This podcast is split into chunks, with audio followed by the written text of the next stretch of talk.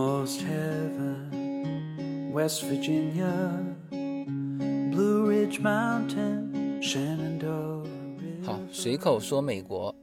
那么今天呢，我离开洛杉矶哈、现在是在亚利桑那州的大峡谷国家公园旁边。那么我们是出来已经第几天？我们是星期星期一出来的，今天是星期四。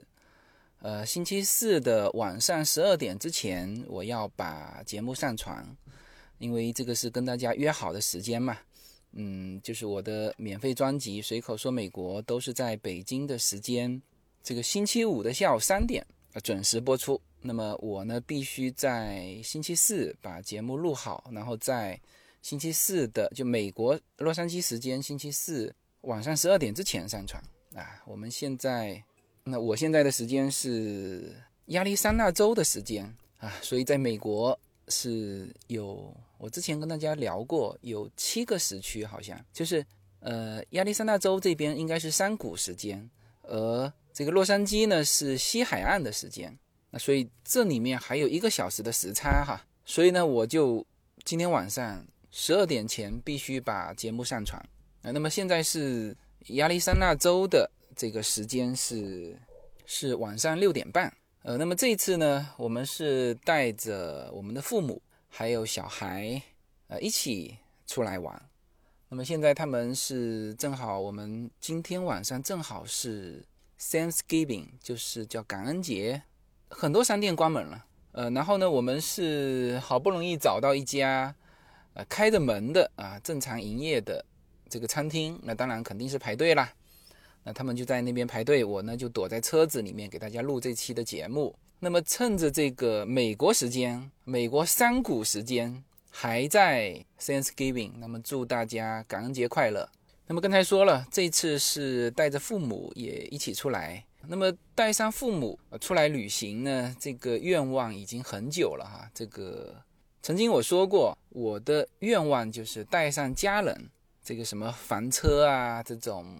上山下海啊，这个，这如果说作为我们一家人，那么 Yuna 和 Lin 呢是很早很小就跟着我们到处走，房车阿拉斯加，然后潜水夏威夷，这个加州这一带，呃，甚至是现在我在的这一带，就是科罗拉多大峡谷这一带，呃，这一带有非常多的景点哈、啊，包括布莱斯，包括 Zion，包括马蹄湾，啊，非常非常多的。景点其实我们都来了不止一次了。那么以前最早是我们两个单独走，那么后来呢就带上孩子，那么带上孩子就和单独走就已经有巨大的不同了。就是我们自己两个人单独走的时候啊，这个当时年纪也轻嘛，当然现在年纪也不老啊。这个如果还是我们俩单独走，那我们还可以用那种节奏去走，但是呢带上孩子就不一样了。是吧？再加上这个，其实我们还是蛮细的一个人。其实我我算是比较细的了。那么对于孩子来说，叶子是比我还细，啊，所以呢，这个我们带上孩子，那就这个节奏啊，就整体慢下来。这个当时叶子说，第一次带上孩子出来，他每天都挺郁闷的，因为整个节奏跟我们以前走的节奏是不同的。什么呢？就是每天玩不了什么景点，就是整个的，就是效率。啊，比之前是慢了非常多。我说，可不是吗？我说以前我们自己两个人，甚至五五点起来看日出，开着车，是吧？森林公园还没开门。那国家森林公园的话不要紧，是州立的森林公园。我们当时在那个石马点啊，那个是州立的森林公园，还没开门，是吧？就美国有一点这一点好，就是如果是中国的公园还没开门。是什么情况呢？它门是关着嘛，是不是关着门嘛？你进不去嘛？那美国的公园就是在还没有 open 的时间，它是把门打开的，你可以随便进去，而且还不收门票。他的人员还没来上班嘛，他怎么收票呢？但是呢，他也考虑到你可能先进去，所以呢，他把闸先开起来，你可以先进去，然后呢，就是到了。里面之后啊，我们在停车子停在停车场，然后他过来呢，在你的车子上贴一个提醒的红色的条子，提醒你呢要到门口去交费，啊，这个就是呃美国这边的公园的好处，就算是这个州立的收费的公园啊，你早的话也可以先进去啊。当然，国家公园也是，它到了过了这个上班时间，无论是晚上还是早上，他都是把闸门打开的，是吧？就是我们当时还可以五点啊进去。你看小孩子出来之后，带着小孩去旅行，这个我曾经写过一篇文章，呃，可以在我的公众号上去找，就带上孩子去旅行，就非常非常早的啦。然后呢，在我的很早期的这个音频的节目，大家知道我的音频节目最早就是聊美国开车，在美国这边聊这个旅行，所以我的音频节目一直是旅行板块的第一名。后来我觉得这个旅行的内容越聊越少，然后这个美国社会、美国生活啊、美国教育这些东西聊的就越来越多，所以呢，我就改到头条这边来。啊，所以现在找我的节目要在头条的频道里面找，头条频道里面有环球视野，那我基本上都摆在不是第一位就是第二位。那么这个就是带上孩子，节奏就已经和以前有巨大的不同，是吧？以前可以从清晨五点啊一直玩到晚上十点十一点回酒店，是吧？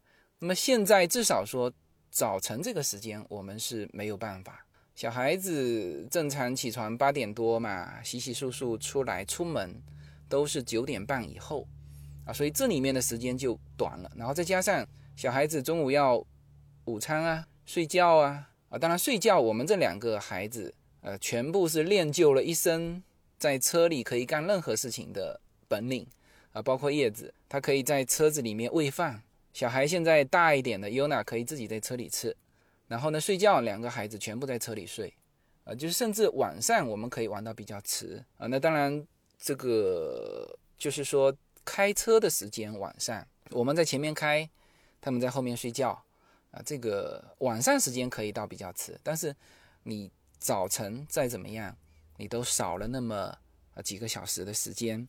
那么带上父母，这个节奏啊又不一样，这个是没有办法的事情哈。这个最后。我在聊这一期最后的感受的时候，我会聊到一定要带上父母。虽然说在整个旅程当中，这个节奏啊可能又慢下来，但是一定要带上父母。呃，这当然也是我们的愿望了。因为呢，像这种的机会，嗯，其实是不多的哈。比如说啊，这个因为你毕竟不是在其他地方旅行，你是在美国旅行，是吧？首先可能就是签证问题，那我们现在父母还算好了，就是全部都是探亲签证，啊，其实探亲签证和旅行签证是一样的，是 B one B two，但是呢，就是理由的时候你要写清楚，就是父母啊要写清楚子女在美国啊是绿卡或者是公民啊，那最好把子女的这种房产啊、公司啊，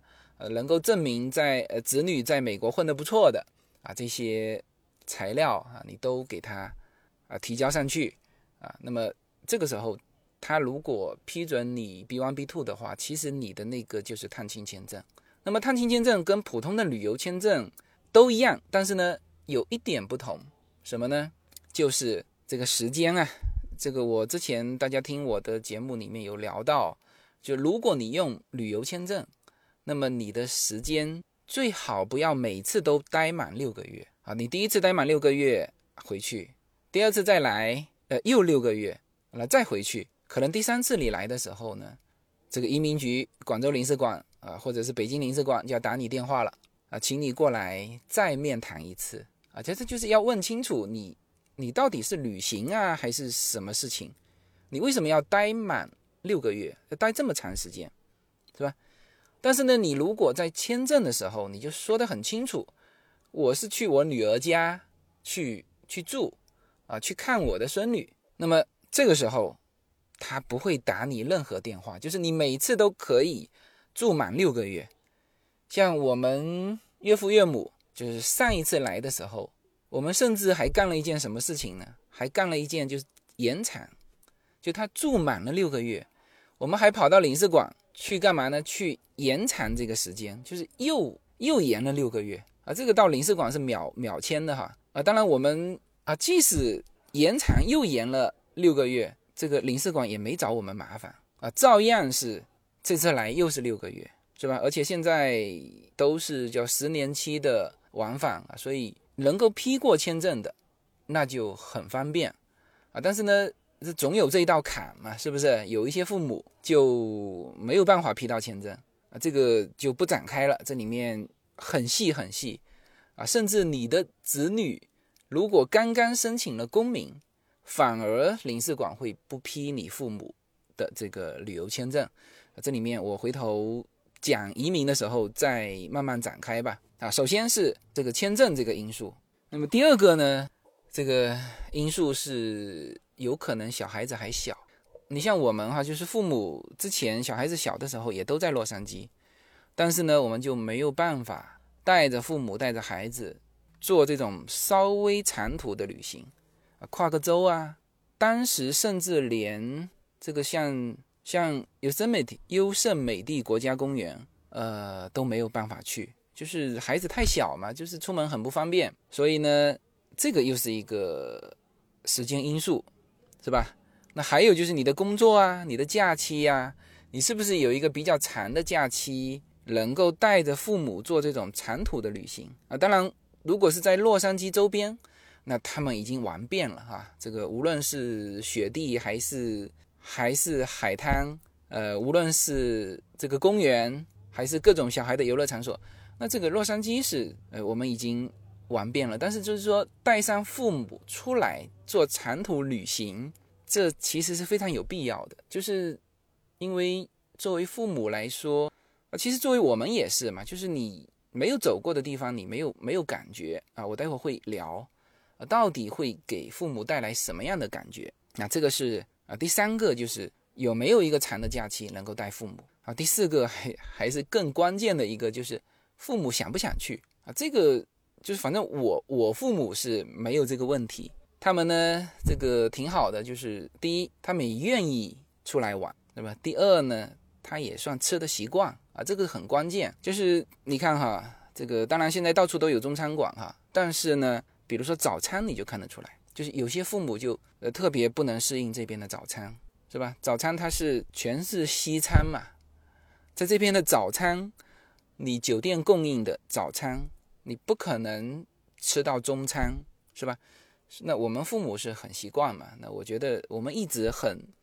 很担心这一点，然后反正每顿饭都问说怎么样吃的习惯吗？啊，他们说很习惯，很好。这个，所以我们父母是没有这个问题哈。然后呢，就是一个是父母会担心在美国这边吃的不习惯，就是这是不愿意来的原因之一哈。还有呢，就是父母看了太多的新闻联播啊，以及大家传来传去的这种美国负面的消息，这个枪击案啊，美国不安全啊。啊，什么什么的，就是感觉不愿意来。那那这一点，作为子女的就很难勉强了哈。就一个呢，可能作为长辈嘛，本身就怕什么呢？第一怕花钱，第二呢怕影响我们子女啊。然后就会说很多理由啊，你看美国又不安全，又怎么样的不安全？你子女干嘛来了 来这边了，是吧？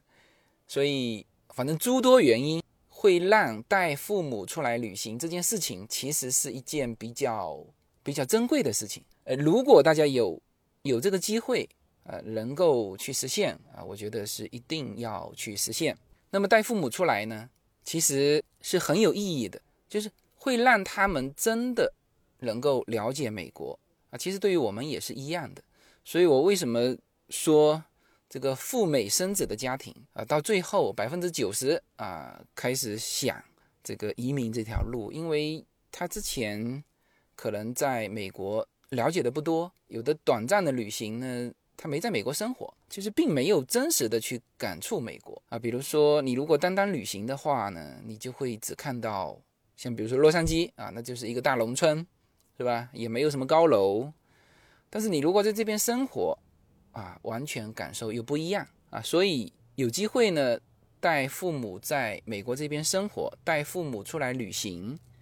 会让他们真的去感受到美国到底是一个什么样的。那么有些父母老人家哈，就是刚才说了，看了美国很多负面的消息，就觉得美国很很不安全。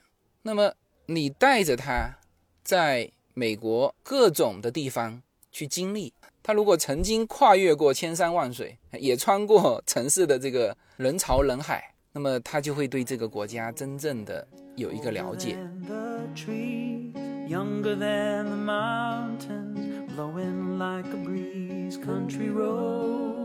每一次自我突破都源于一个勇敢的开始。大家好，我的新专辑《随口说美国的中美跨境创业与投资》专辑已经上线。移民之后做什么？家庭资产如何在美投资？中小企业遭遇瓶颈，如何进行对外突破？这些话题是这个专辑希望和大家探讨的话题。自由军将携手美国东西海岸多位成功创业者与投资者，为您细细分析美国的创业与投资环境，讲述中国和美国这两个世界上最大的经济体有哪一些跨境的商业机会，以及有哪一些完全不同的商业环境和经营理念。如果您需要自由军和二十多位成功的美国创业者和投资者成为你的智囊团，那么加入我们吧。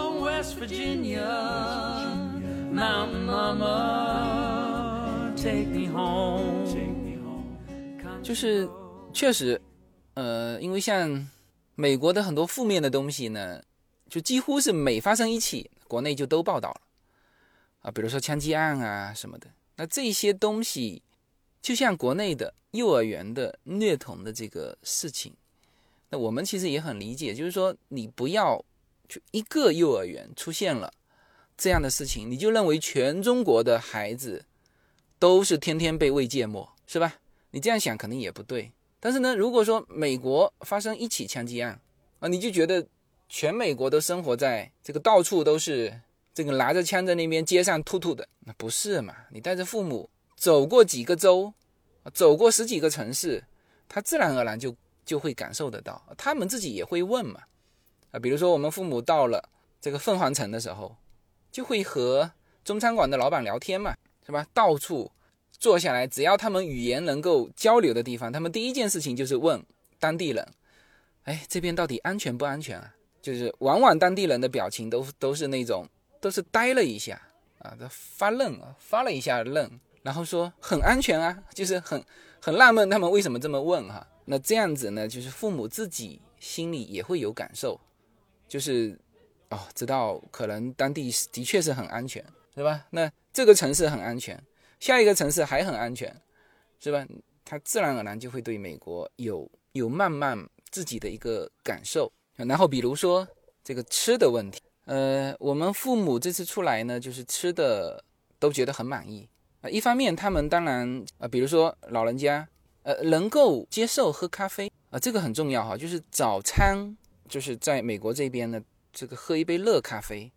那这个实际上呃解决了一整个上午的很多的热量嘛，而且它是热的啊，这个很关键。那这一方面是跟父母是完全不能接受这种的西餐，还是说能接受一点有关？还有一点呢，其实跟我们子女会不会点也非常有关。那像我们在美国生活这么久了嘛，第一，我们到处都找得到中餐厅；第二呢，就算我们吃其他的餐。其实我们现在说西餐，西餐，西餐还分好多种啊，是吧？你你比如说你点墨西哥餐，是吧？你你吃它的那个卷的那个叫 taco，是吧？也有软的，也有硬的。那么老人家呢，我们都会安排他们吃一些软的东西。就是无论什么西餐，会不会点给老人家吃啊？这个也很重要。那这样子呢，就是老人家的评价里面就不会留下说，呃，美国的东西好难吃。啊，没法吃，是吧？他像我们父母在家里，现在他们是吃的非常习惯，因为在家里吃的其实都是中餐嘛。这个我们这两位老人家都会做各种各样的食品啊，所以说他们在美国的时候，我们家两个小的是吃的非常好，有有超市嘛，是吧？那么出来就是吃不是他们做，那这时候才对美国这边的饮食有评价嘛，不是吗？好，他吃过无数的餐之后，他就会有一个感受，说：“哎，美国餐还可以嘛，是不是？我们也能接受啊。”这个感受啊，也会随着你啊不断的带父母出来，不断的让他体验各种的菜系啊，我们中国叫菜系，它其实这是不同国家的菜，它这个观点也会改变。然后呢，对待美国这个国家的观点也会慢慢改变。像原来待在洛杉矶，这个父母都没有什么感觉嘛，是吧？这个最多的感觉就是这个好像还没有中国这个高楼大厦多嘛。这个我们当时带他们去那个 Universal Studio，呃，就是环球影城。然后因为之前我们都是在在家里啊，或者在公园啊，非常地广人稀的那种状态。然后带他们去了 Universal Studio 那种人多的地方，这个老人家感叹一句，说说，哎，这这个地方才有点像中国啊，说明现在中国很好了哈。这个，但是这个呢，就是说。你只能感受美国的城市。那么这一次我们选择这个路线，其实我们最重要的是想让父母来看什么呢？来看美国的大峡谷，就是明天要去的地方。呃，美国的自然风光在美西这条线，其实很重要的一个就是去感受美国的地大。然后呢，在大峡谷那边的时候，你会特别感受得到。就那种，你觉得人的渺小是渺小到，就是给你留下尖峰记忆啊，就是因为那个那个峡谷之大，衬了你的多么渺小。那么这一路走来，这个老人家对美国这种地大的这个评价啊，他就有感受了。因为什么呢？因为在国内呢，始终我们是叫做，其实原来说叫地大物博，呃。其实分摊到人口哈，每个人的资源是极其有限的啊，所以在中国现在这个竞争是非常强烈的，所有的资源都在抢，是吧？土地资源、教育资源、医疗资源，反正都在抢。那么有的时候你会不理解很多东西，然后你到了美国一看，有些东西慢慢你就理解了啊，比如说这个我们父母。我们不是一路向向东开嘛？这个西海岸向东开，沿着十号线哈，十号线是是非常长的啊，一直在洛杉矶就有，开到这边还是十号线。两旁边他们始终看到的是，首先是平地，然后呢，这个这个我岳父啊，这个一路上就只用了一个成语，始终在描述，他说：“哎，这个荒郊野岭。”然后呢，我岳母。坐车，他不是老人家上车就睡觉吗？睡觉，开开开开一段时间，睁开眼睛，感叹了一句：“说哇，你看这个地这么大，地这么大。”然后又睡了啊，又又又睡醒了，一看外面还是这么一望无际的这个平平的地，然后又在那边感叹。那么开始的时候呢，他们的印象就是这个地呢是不可以生活的地。就是他们首先会反映出来，他说这么好的地，这么平的地，怎么会没人生活呢？是吧？于是他们下了个结论，就是这个地应该是盐碱地呀，或者是什么寸草不生啊。但是他一看，又又感觉不像寸草不生，因为又有一些树嘛，然后地上长的那种小灌木。但是反正他们的感受就是，这个地一定是不能用来种的，所以才荒废在这里。那我也，我心里也没把握，说那一块地是不是盐碱地或者是什么情况。那反正路上时间还长嘛，这个我就继续往前开。哎，我正好开到一块地，就是路的一边是大片的这个农作物啊，已经长起来了，那一望无际的，那一看就是要用机器收割的。然后路的另外一边，就是刚才始终看到的。一路上一直看到的那个，他们认为是荒郊野岭的，认为是不能长庄稼的那个地，因为笔直的路嘛，一边是可以长庄稼，那么另外一边肯定是也能长庄稼，是吧？那我就跟他说，你看这边能长庄稼，这边一定能长庄稼。那么他们一看也就明白了，他说哇，他说那这个就是就是为什么没有人种呢？是吧？于是他们又得了一个结论，因为我们亚利桑那州这边。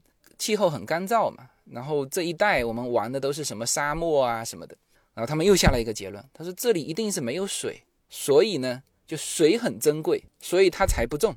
然后继续开，开到国家公园里面，他发现水资源是充足的，因为里面的洗手间，他说原来的感觉是这个这个这么远嘛，不可能管子通到这么远，哎，然后看到有些地方有住人的地方就有水塔啊。其实，在结合上，他们刚才看到的大片的庄稼，其实他们也知道这里是有水的。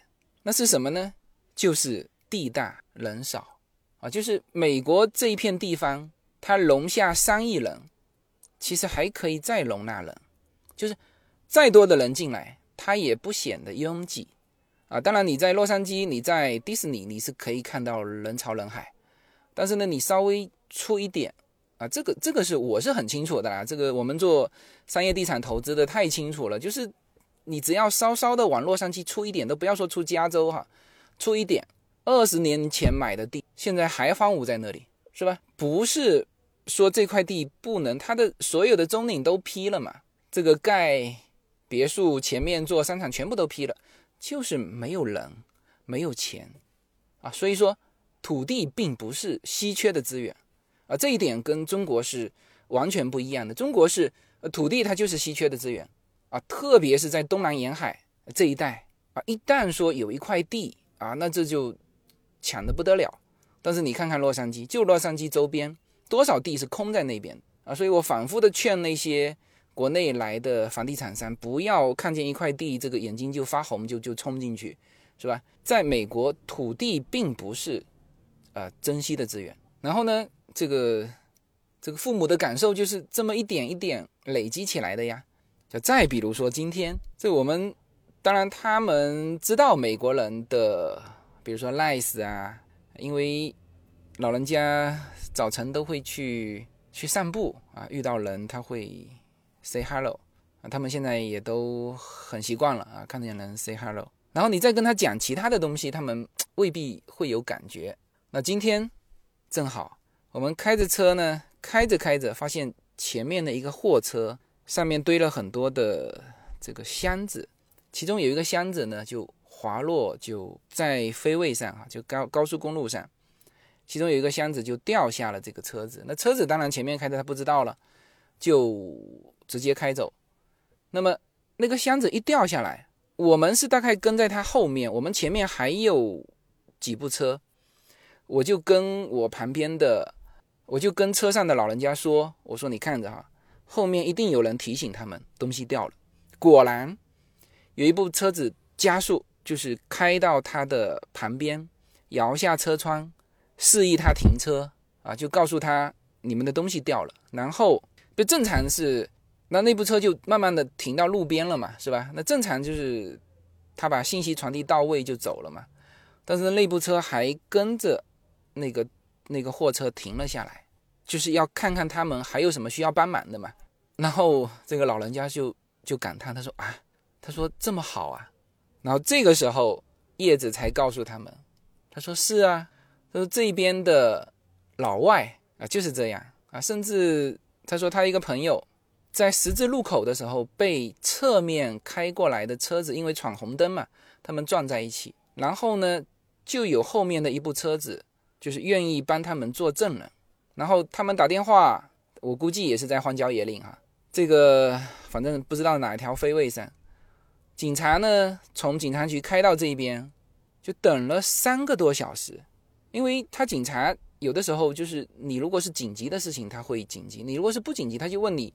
人有没有受伤啊？什么什么的，如果都没有，只是要他过来开具一个证明，那么警察有可能就就比较迟过来。那么三个多小时，这个证人呢，一家四口就带着两个孩子，就在那边等，就等着作证，等了三个多小时啊。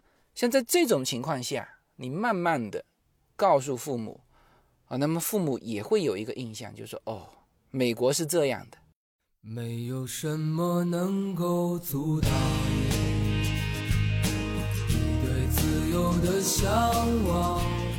人生是一趟旅程，精彩的是沿途的风景。大家好，非常高兴能够在二零一七年继续和大家相遇在随口说美国。那么现在大家除了听我的音频节目之外，大家还可以登录我的微信公众号，公众号的名字是。英文大写的 L 一，然后是数字二零一零零一一五，大家可以找到无限空间，这是一个新移民家庭和一个在美国打拼的一个普通创业者的个人空间。同时，我还开通了新浪微博，名字也是随口说美国。移动互联网的神奇之处呢，就是可以把同类的人拉得很近，天涯若比邻，世界地球村。让我们享受这个自由连接的世界吧。蓝莲花。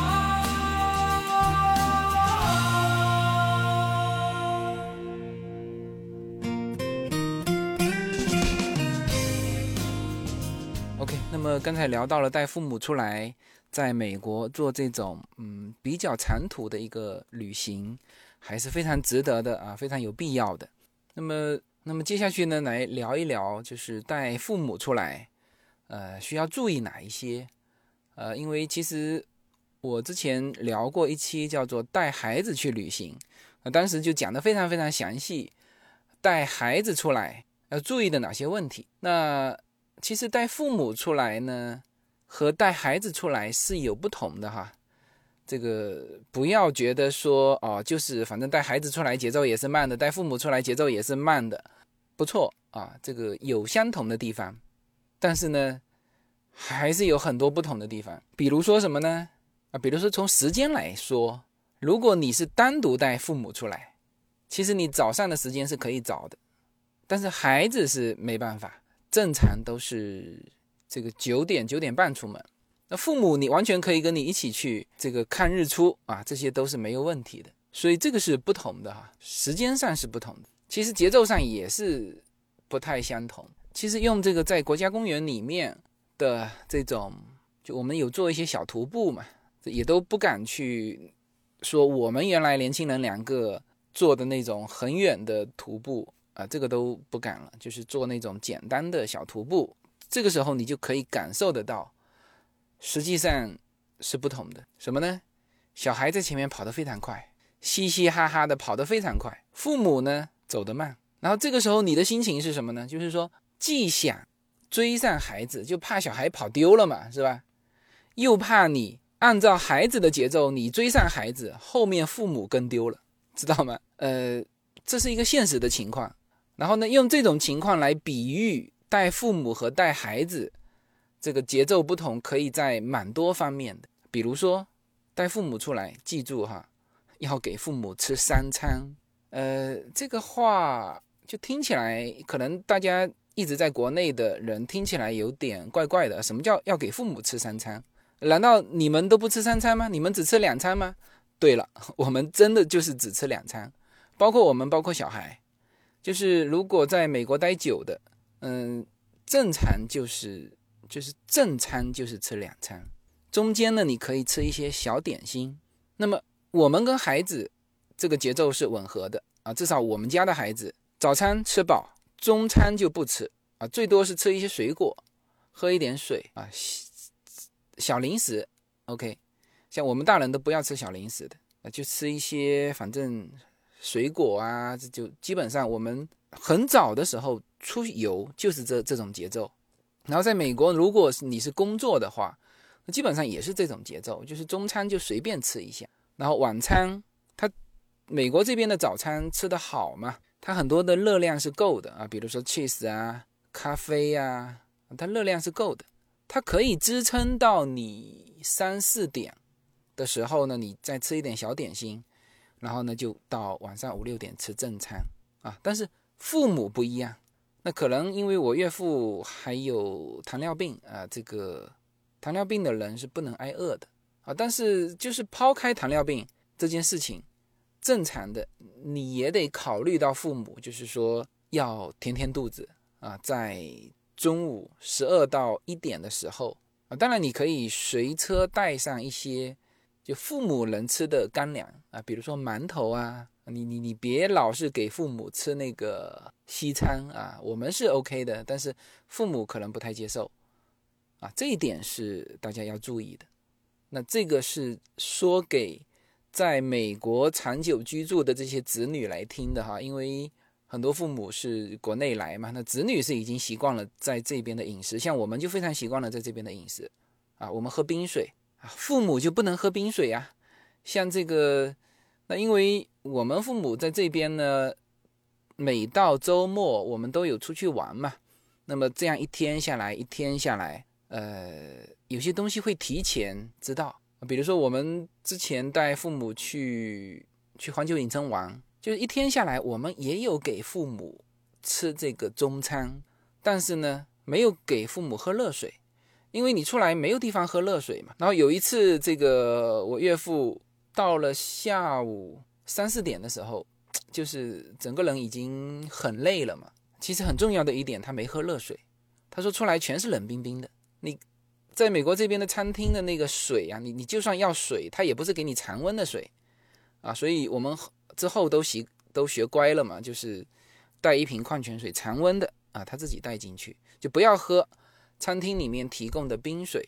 然后那天呢，这个出来到处没有热水嘛，没有热水喝。后来呢，叶子给他爸爸买了一杯热的咖啡，啊，一喝下去，这个老人家全身就就暖和了。因为我岳父七十多岁了啊，所以这个像这些哈，三餐热水，热水一定是老人家要带上热水壶，就是那个保温杯啊，出门之前灌他一杯热水，呃，他就算冷了也是个常温的嘛，总比在外面喝冰水好。还有就是像我们出来旅行哈，有带就专门为老人家带那个烧水的，你哪怕是一小罐，就烧水的那种烧水壶啊就可以了。因为有的时候酒店里面最多也是给你常温的水，它不见得有热水啊。就算是到下面来拿热水，它都是通过就是咖啡机里面的热水，那个热水有味道的，就不如自己烧的这个干净。那所以这个是注意的第二点。啊，第三点呢，就是注意保暖。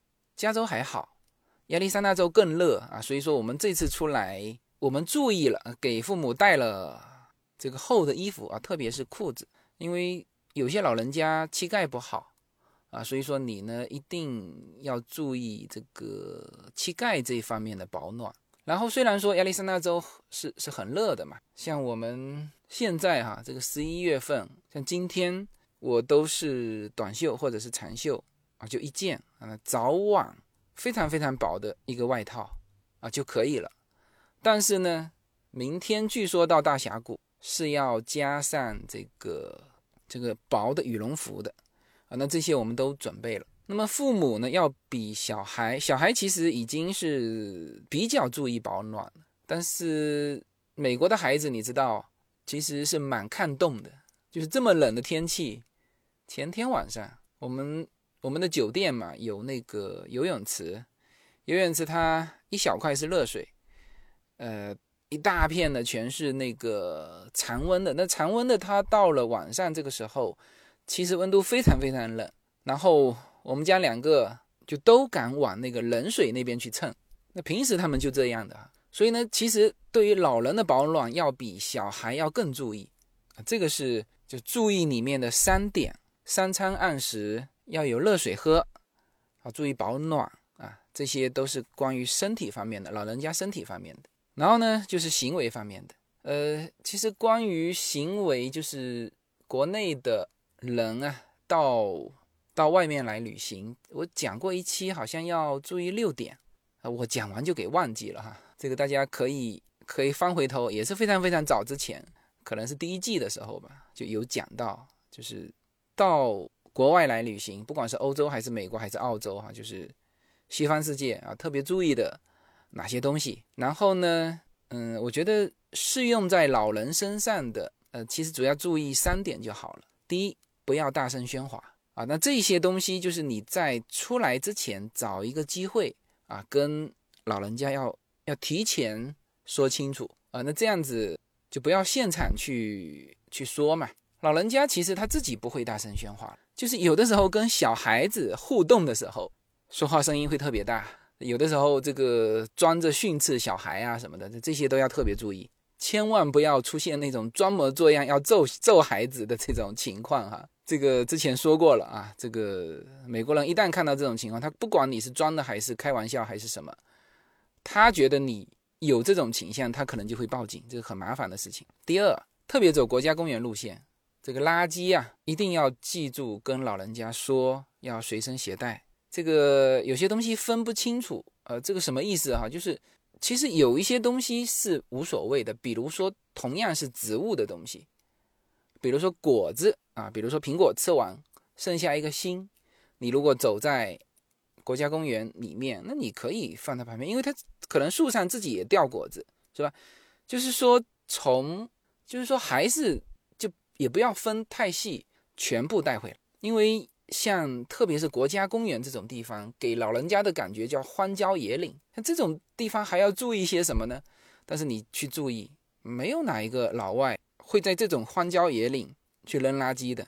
是它看起来地上也不干净，树叶呀什么的，但是你你看到了，它没有人工的垃圾啊，所以这一点一定要交代清楚，全部带回来。因为国家公园里面是没有垃圾桶的，只有在国家公园的这个游客中心才会有扔垃圾的地方啊。这个是行为的第二点。那么第三点就是有一些植物和一些动物，呃，不能够不不能够说我喜欢就把它带回来一些。那植物大家可以理解啦，比如说啊，这个呃摘一朵花呀，或者是拿一个果子呀，呃，尽量不要。那动物为什么要聊到动物呢？就是说，海边啊，比如说有一些小珊瑚啊、海星啊，啊，那个海星是不能拿的，特别是活的这些东西哈。你说捡个贝壳，那这个还行啊，因为贝壳是死的嘛。啊，就是这些东西，先在旅行之前跟父母要要说到，然后具体的尺度的把握，那我们年轻人会把握嘛？是不是？哪些东西可以拿，哪些东西不能拿？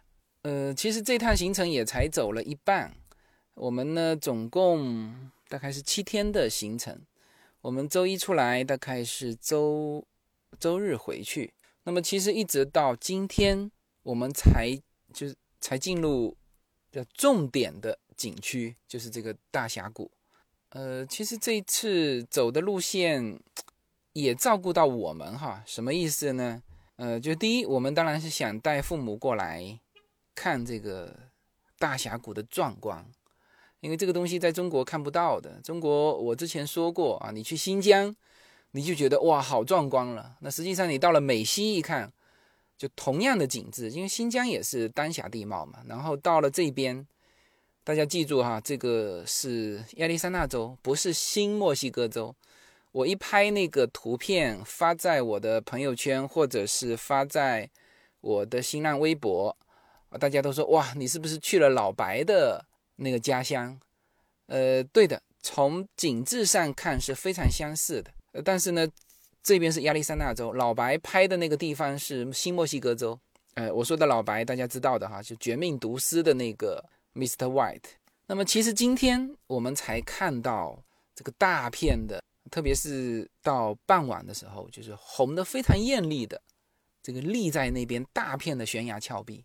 那么之前呢，走了就是一路过来，还走了两个国家公园，一个是约书亚树国家公园，还有一个是仙人掌国家公园。那么我之前发了一个朋友圈，啊，拍到的一些东西啊，这个沙漠就不用讲了，沙漠仙人掌，然后拍到的响尾蛇，这个我们看《绝命毒师》里面啊，经常会在沙漠里面出现这种吱吱吱吱吱吱这种。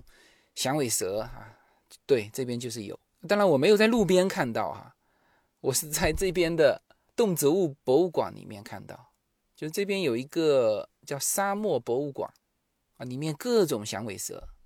然后呢，在这边会看到很多蜥蜴啊，看到蜂鸟啊。当然蜂鸟要去找哈，这个你有的时候听到声音，你就要站在那里。我在我的长焦的单反相机里面。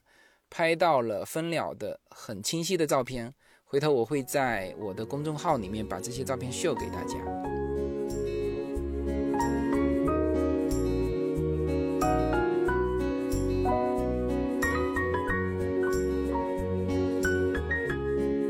大家好，二零一七年我将继续更新我的移民专辑。随口说美国移民专辑是一个一步一步指导你实现美国梦的更加专业的一个专辑。现在在我的名字下分为专辑版和单集版。大家也可以在喜马拉雅上搜寻“随口说美国移民”专辑，你就会找到这两个专辑，相同的内容，不同的付费方式，欢迎点击。Country roads take me home to the place I belong, West Virginia, Mountain Mama, take me. 呃，那么从明天开始，我们就进入大峡谷，然后呃，叶子现在啊，他还在酒店在定明天的一些特殊的行程啊、比如说坐他们那个粉红色的吉普车去这个悬崖探险。那那这个呢，就又得考虑到老老年人，因为小孩子至少我的这两个小孩子他都去的哈，不用考虑他们，反正给他捆绑清楚，呃，不会摔下去。呃，剩下的他们都很惊险刺激，都敢玩。那么老人家呢，确实是要考虑心脏啊这些这些问题，所以我们到到现场再看。那么关于这一点，我的我的观点是什么呢？这个肯定也是叶子的观点啊，就是说，只要在老人家身体能够承受的范围里面，尽量我们怎么玩啊，就带上老人家怎么玩。因为我们玩的东西呢，啊，特别是像我跟叶子啊，就是老人家如果是如果说他不跟着我们，他一定是不会玩到的啊。比如说玩这种国家公园啊、徒步道啊，不要说像我们父母这种七十多岁的老老人家，像当时五年前第一次跟着我们走美西这条线路的，我们公司的一个同事才五十多岁，他跟我们玩完一趟，后来就说了，这是这一辈子一直在练刀那一次的旅行。他一直在练刀什么呢？他说：“哎呀，他说你们真会玩。他说我呢这一辈子就是跟着你们那一次，才有机会玩那么多他之前没有玩过的，之后也不可能玩到的东西。因为他们他们子女也在美国哈，这个但是很忙嘛，在纽约。然后呢，反倒是那一次跟着我们走了十七天的美西啊，就是各种体验啊，各种徒步道他们也都走下来。那么用这个来说什么呢？就是说，在父母身体承受的范围之内，尽量能够带父母去体验一些新的，或者说美国这边主流的一些玩法。就是如果之前父母没有玩过的话，尽量让他们感受一次。因为时间再拖下去，就是这次父母不敢玩，下一次父母一定也不能说不敢玩，就是说父母都是说不要的，不要的。就是特别是这种特殊的。这种额外付费的，而且还不便宜的这种这种项目，父母正常都是说不要不要，但是你自己考虑，就是如果父母身体可以承受，尽量要把他们拖上。他们这一辈子也许就是玩这么一次了，以后年龄再大你也不敢啊。他们当然那时候就更不敢，就主要是考虑到时间越往后啊，我们能玩的这些东西，父母越来越不能玩，所以趁着现在父母还算能走。你们怎么玩，尽量让父母怎么玩啊？这是，然后这个前提是在父母的体力范围之内哈。OK，那么这个也是我这一次出行的第一个感受，就是有机会去，那就尽快的去啊，就是带父母去旅行这件事情，因为啊，时间不等人啊，今后呢，也许你自己会有很多事情啊，工作啊、假期啊安排不过来，是吧？父母呢，年纪。一年比一年年长，特别是七十多岁以上的，那是叫什么？一个月不如一个月啊！这种机会，反正我个人是觉得越早越好。这也是我一贯的一个，我经常不是说列一个叫做遗愿清单吗？像我们这种年纪的，都我都建议列一个遗愿清单，更何况像父母这个年纪的。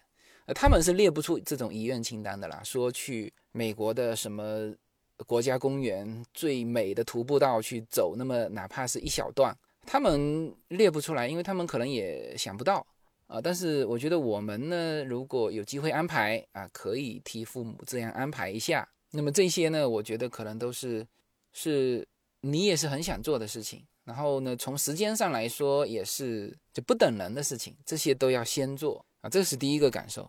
那么第二个感受是什么呢？就是说，你带父母出来的这个旅行哈，呃，当然安全是第一位的。然后呢，当你带着父母游遍了你觉得很美的地方之后，其实你呢期望值也不要太高，因为你的审美和父母的审美是不一样的。像我们是，我跟叶子是很喜欢美西这一带啊，这种丹霞地貌壮阔啊。当然，我们父母是明天才见得到大峡谷哈壮阔，但是反正截止到今天为止，他们对美西的评价啊，最多是留下一个哇地好大，但是这个地呢，感觉都叫荒郊野岭，就是他们不见得觉得很美。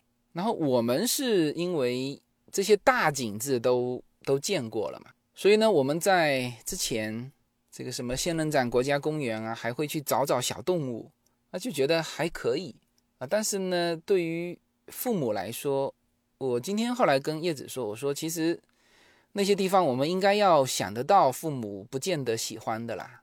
就是说这趟啊，带上孩子，带上父母出来，其实应该什么呢？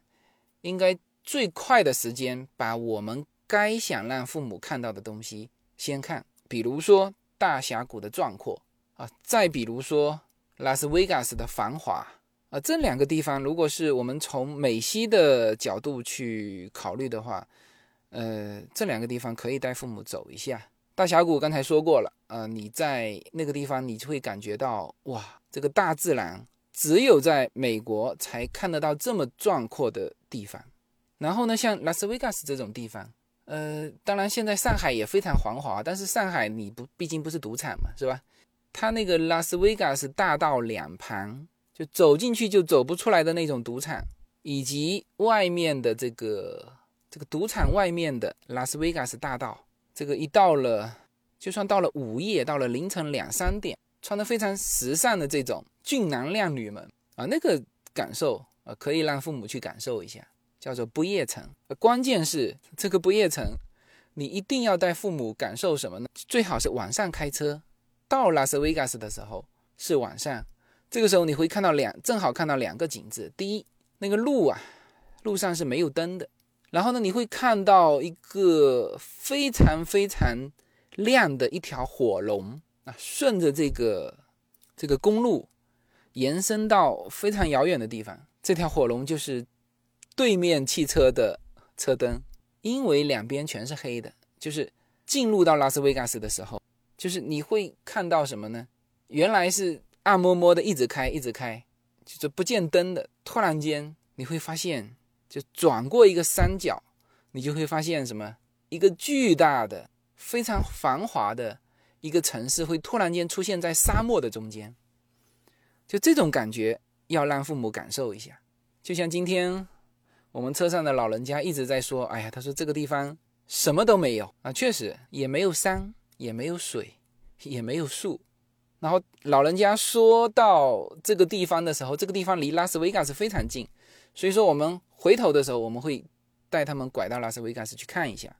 啊，但是不管怎么说，反正你要知道，就是第一呢，父母的审美和你可能不太一样。”还有一点就是，你尽量的把这些知识啊多告诉父母啊。比如说，他说到这片东西啥都没有的时候，你就应该带他去看看拉斯维加斯啊。比如说，他说这片地方啥都长不出来的时候，你就应该带他去看一下一些牧场，就是有喷水的地方，它的那个牧草就长得非常好啊。是这个地方是长得出庄稼的，只是现在闲在那里而已。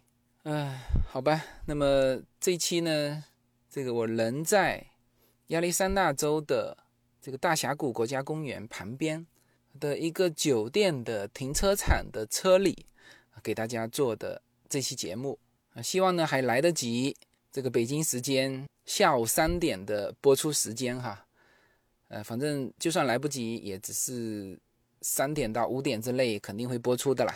那么最后。再说一个广告词哈，很久没说了。